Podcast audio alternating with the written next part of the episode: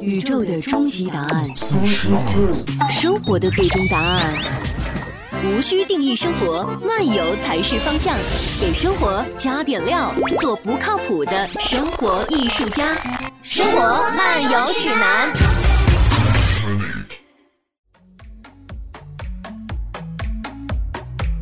这里是生活漫游指南，我是半只土豆。今天我们来聊一个话题是什么呢？口罩和洗手的那些事儿。在最近的这段时间里面呢，大家肯定形影不离的一个物品呢，不是保温杯啊，也不是电脑，那一定就是口罩。大家把口罩当做了保命的第一要务。如果我不戴这东西呢，我也不见朋友，我也不出门，甚至呢，我还可以不取快递。当然，除了亚洲以外呢，大家也会发现一个现象：这很多国家的人对戴口罩这件事儿似乎没那么热衷。哎，他们是觉得这东西没有用吗？反而是他们整天强调的是另外一件事儿，就是洗手、洗手、洗手。哎，今天我们就来聊聊这外国人怎么看待口罩，以及我们呢为什么也要加强关于洗手方面的教育。我们先来看一看2011年3月21日《纽约时报》上的一个问答栏目，他就回答了一个问题：戴口罩是否可以减少疾病的传播？回答者呢也比较权威，他是纽约长老会医院威尔康奈尔医学中心的这方面的流行病学方面的专家，叫大卫卡尔菲。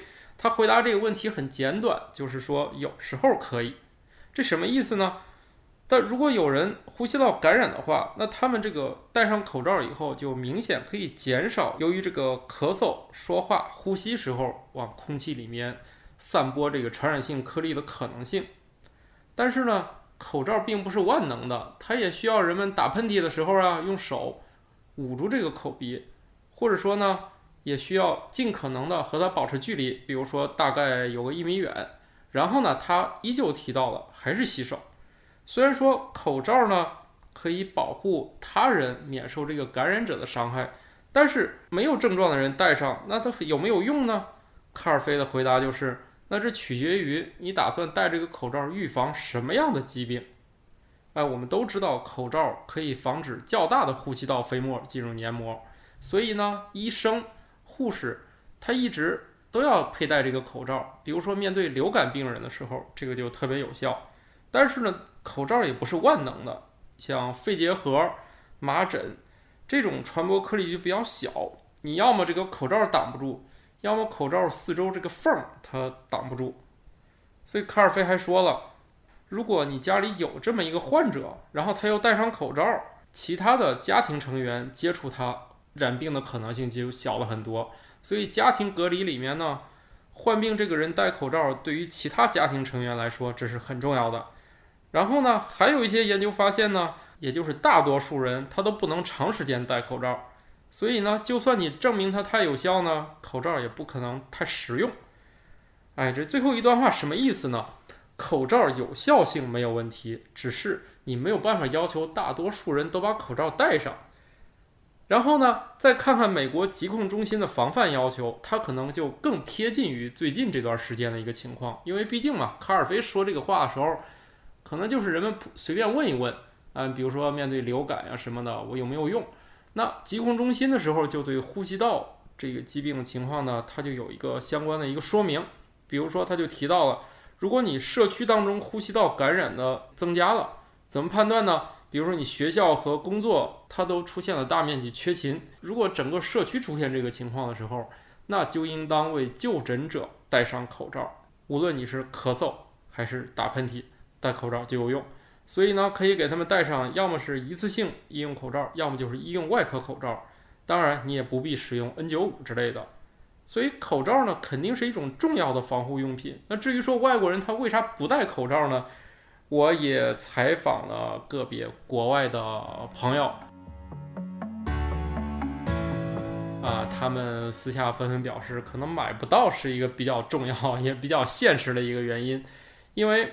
你可以看到，最近有一些新闻当中就提到了，那你有些国家为了能买到中国的口罩，那他就把标准给改了。比如，其实口罩各国有各国自己的标准嘛，那中国的标准可能跟它不一样，那怎么办呢？那我就修改本国的标准，适应中国的生产标准，这样的话我进口起来就方便了很多。那口罩的有效性呢？啊，已经解决了，并不是外国人认为它没用，对不对？那现在我们看一个另外一个问题，那洗手能不能阻止疫情在全球的扩散呢？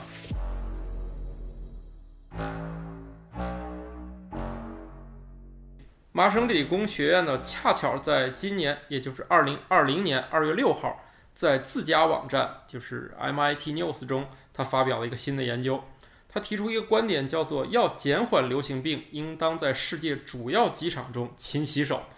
哎，他这个研究很是时候啊！研究人员他就估计，只要旅客在通过这世界上十个大机场的时候，你只要好好洗手，这个全世界传染病的传播都可以有效的。阻断，而且你这个大家越爱洗手呢，呃，这个流行病在全世界扩散的速度呢就越慢。我们都知道，命运共同体、全球一体化，你再偏僻的角落爆发传染病，你只要这个人上了飞机往全世界一跑，那你没准儿啊，那你看病毒的情况，很有可能就世界都要为之受到影响。那这个时候听起来也很简单，是吧？你就洗手就行了。不过。说到底，洗手为什么要反复说？就跟老妈子不停的跟你说洗手、洗手、洗手。其实别说小孩了，就成年人洗手一样的，哎，比较随意。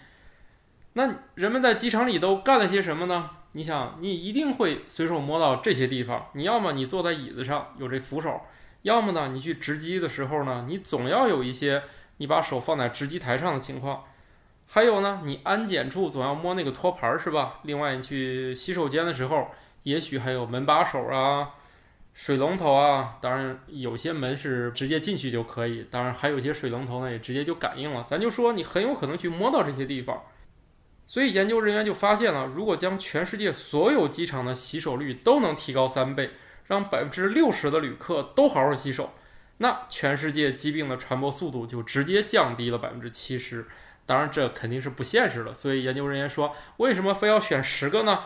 那主要就是在于这十个，如果你好好的执行一下，那问题也能解决大半。然后呢，他们也用了很多所谓的这个流行病学的模拟了啊，呃，什么全球航班数据啊，人与人之间距离互动啊之类的，哎，这些我们就不用再细说啊。研究人主要认为啊，如果想让全球的机场洗手呢，可能性增加百分之十是有可能的。你看，他把这个要求一下就放低了很多，为什么呢？他让大多数人洗手是不可能，是不是？所以怎么弄呢？怎么做？就是你要么反复的引导教育，或者你张贴海报，或者发布公告，或者呢，你去改善洗手设施，你都有可能实现。这样也可以让这个疾病的传播速度呢降低百分之二十四。另外呢，如果你把接近疫情爆发点，联系最紧密的这十个机场盯好了，让大家好好洗手。那这个事儿呢也有用。另外还有一些实际情况，研究人员认为也可以改善。首先呢，很多洗手池都是在洗手间的里面，而洗手间里面呢，它本身就是污染比较严重的一个地方。如果有可能，大家就走出来，在洗手间之外的地方洗手，或者呢，你就建议机场呢，在卫生间以外的地方多设置一些独立的这个洗手池。啊，可以说这个研究呢来的挺是时候，但是呢，你问他这件事儿对新冠肺炎的，嗯，这个抑制有没有用呢？呃，人家回答说，呃，这个调查呢，调查的时候确实没有这个，但是呢，考虑到它这个应用范围比较广，它不是针对某一种的，而是针对很多很多种，所以呢，也可以认为这件事儿呢，这个研究是很有参考价值的。嗯，总之呢，我们可以等待这个疫情啊，推动公共卫生的进步，肯定大家会反思啊，改进啊，让这个下一次呃公共卫生事件来临的时候呢，就是措施会更加严密一些。可以说，戴口罩在现在中国人的生活当中呢，已经形成了习惯，出门戴口罩这件事儿已经完全不用提醒了。这就说明了反复教育它就是很有效。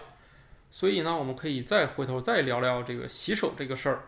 在中国疾控中心发布的《新型冠状病毒肺炎公共防护指南》第二版里面就提到了，除了戴口罩以外，第二个就是你一定要想办法保持你的手部卫生。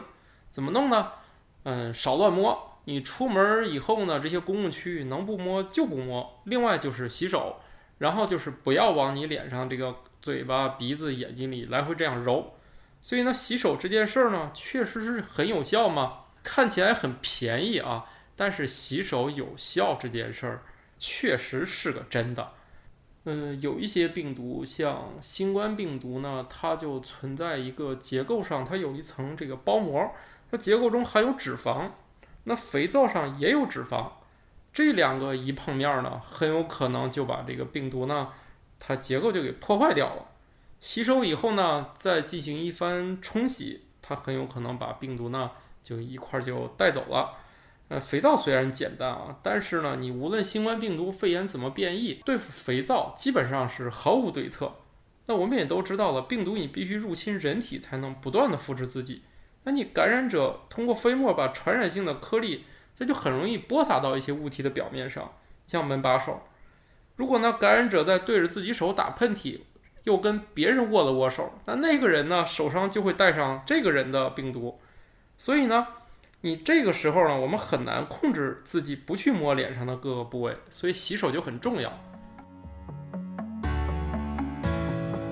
说到香皂这件事儿，就不得不提一下洗手液。现在呢，这个洗手液越来越多的出现在我们生活当中，而且人们还觉得洗手液是不是更干净、更有效呢？其实这个问题需要具体来看待。我们在一些公共场所的时候，都觉得那别人用过的肥皂我在用，都觉得特别脏，是吧？所以洗手液在心理上觉得这每挤出来一滴，它都是新的。事实上，对于病毒来说呢，这两者还是有一些区别。嗯，我们必须得说啊，如果大家用的这个洗手液酒精含量如果达到百分之六十的话，那这个洗手液对于杀毒来说确实是很有效的。它酒精和肥皂它起效的原因不太一样。